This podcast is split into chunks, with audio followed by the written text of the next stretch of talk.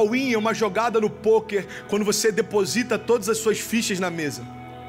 O all-in é quando o cara acredita tanto nas cartas que ele carrega que ele fala: Quer saber? Eu vou apostar tudo que eu tenho nisso. Você está comigo, gente?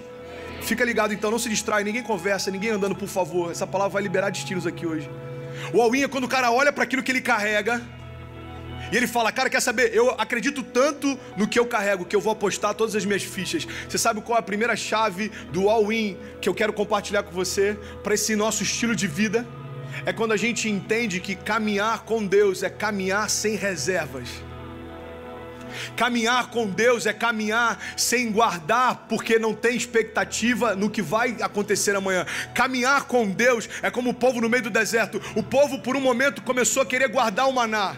Deus enviava todos os dias o suprimento, o povo começou a querer guardar, sabe o que acontecia? Apodrecia. Porque é um princípio básico na relação com Deus, se chama dependência. Deus estava ensinando para o povo: não guarda o que eu te dei hoje, porque quando você guarda o que eu te dou hoje, você está dizendo para mim que você tem medo de eu não te dar amanhã. O que Deus está dizendo é o seguinte: ei, o que eu te dou hoje é suficiente para o hoje e o amanhã, fica tranquilo. O mesmo Deus que faz hoje vai fazer amanhã também. Você está comigo? Uma vida sem reservas fala a respeito da gente entender a finitude da nossa existência. Eu sou apaixonado em falar sobre o futuro. Por quê, pastor?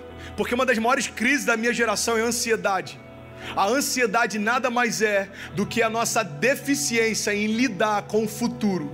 A gente quer enxergar o futuro com a nossa mentalidade de hoje, sempre dá choque. O futuro nada mais é do que Deus te mostrando quem você vai se tornar daqui a algum tempo. Só que quando você recebe essa visão do céu, você ainda não está preparado para aquilo. Sabe o que é a ansiedade? A gente querer viver um tempo que a gente não está preparado para viver. Por isso que a gente vive em crise, depressão, síndrome do pânico, ansiedade, pensamentos de morte. É por isso que tem tanta gente perdida, mesmo caminhando dentro da igreja. Por quê? Porque se você não souber lidar com o teu futuro, você vai estar sempre em crise com o teu chamado. Você está comigo? O que é o estilo de vida all, all in? É quando você olha para tudo que Deus te deu e fala: Quer saber, Deus, eu não vou guardar nada para amanhã, eu vou queimar como se fosse a última vez. Eu recebi uma mensagem de um jovem, um liderado meu lá no Brasil, um pouco antes de eu pregar. Eu estava no hotel, acho que era uma cidade em São Paulo, e chegou a mensagem dele. Essa mensagem mudou a minha vida. Ele falou: Pastor, quando você pregar essa noite, pregue como se Jesus fosse voltar no meio da mensagem. Eu falei, uau! Isso ressignificou todas as minhas pregações a partir dali. Você sabe por quê? Porque de fato Jesus pode voltar no meio da minha mensagem. E o temor que foi gerado em mim é que tipo de adoração eu vou estar entregando para Ele se Ele voltasse durante ela. Será que eu vou ter que ter dedos e falar: Jesus, desculpa, hoje eu estava um pouco cansado, você chegou do nada, eu não sabia. Jesus, desculpa, hoje eu preparei qualquer coisa porque eu não sabia que se o culto ia lotar ou não. Não, eu quero que, independente do lugar, da hora, quando Jesus voltar, Ele encontre em mim um coração queimando sem reservas. É por isso que uma das coisas que me deixa mais angustiado é quando a presença de Deus invade o lugar e tem pessoas apáticas. Pastor, mas e quem não teve experiência? Quem não teve experiência, tudo bem. O problema é quem já teve lá e se contenta com algo abaixo disso. Cara, uma vida sem reservas. Literalmente viver como se não houvesse amanhã. Literalmente entregar em cada culto a toda oração como se fosse a última vez. Um dia você acerta. Se lançar, fluir entender que tudo aquilo que Deus tem para hoje, entenda, não tem um botão para apertar o replay, essa noite não acontece de novo, esse culto não volta mais, então experimente tudo aquilo que Deus colocou à mesa hoje. Ei, a mesa está preparada, você tem acesso a ela, toma o teu lugar, caminha à altura da tua identidade. Nós somos filhos de Deus, justificados por Ele. Não tem nada que pode te impedir de experimentar o que Deus te prometeu. Entenda isso. Jesus vai voltar mas ele não vai ser crucificado de novo. Preste atenção nisso. Você sabe o que isso significa?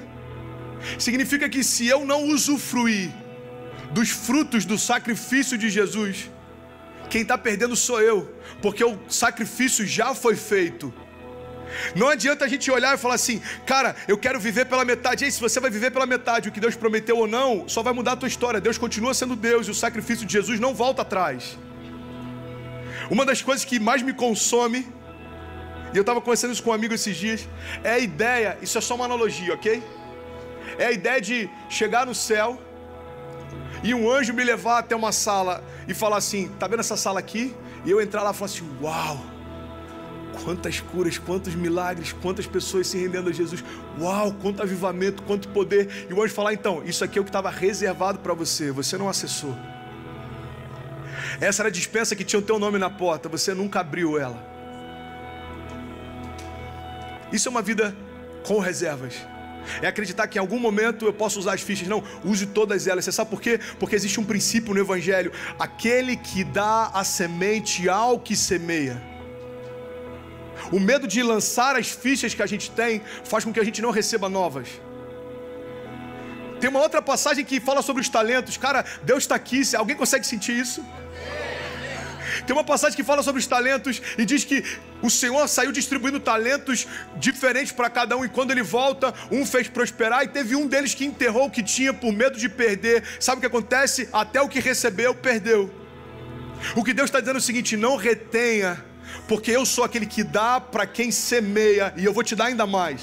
As fichas que eu te dei, entenda isso, as fichas que Deus te dá são dons, talentos habilidades que você tem que são sobrenaturais. Irmão, vamos ser sinceros. Quando você começa a fluir em Deus, uma das coisas mais burras que a gente pode fazer é acreditar que somos nós que estamos fazendo. Eu lembro das minhas primeiras pregações, eu lembro dos meus primeiros cultos, eu lembro do meu primeiro começo. E quando eu começo a viver milagres, eu não posso chegar e falar: Ei, Deus, pode deixar, agora eu já aprendi como é que faz, daqui em diante eu vou sozinho. Não. Cada habilidade que você tem, cada característica que você tem, cada dom que você tem, cada talento que você tem, Deus depositou em você e Ele espera de você que você viva sem reservas. Você tem facilidade em falar outras línguas? Ok? O que, você está esperando? Para ser um brasileiro que carrega a chama do Espírito de Deus e incendiar nações. Você tem facilidade para fazer dinheiro, o que você está esperando para ser um dos maiores investidores de missões na terra, ser um dos maiores abençoadores de homeless aqui da América? Aí, o que você está esperando? Qual é o dom que Deus te deu? Existe uma zona de graça depositada sobre você. Essa zona de graça faz com que tudo aquilo que você toca nesse aspecto flua diferente do que flui com outros. É por isso que é maior burrice a gente tentar ser como o outro é. A gente está descartando o nosso design para tentar entrar numa forma que não foi feita para a gente. Deus está falando, ei, eu te dei facilidade para fazer dinheiro, então seja o melhor empresário que você puder e mantenha a minha igreja. Eu te dei facilidade para pregar, então seja consumido pela minha palavra. Eu te dei facilidade para ajudar pessoas, então entenda, você recebeu um ministério de ajuda, vai ter sempre alguém precisando e eu vou te mostrar exatamente quem é. Você está comigo? All in.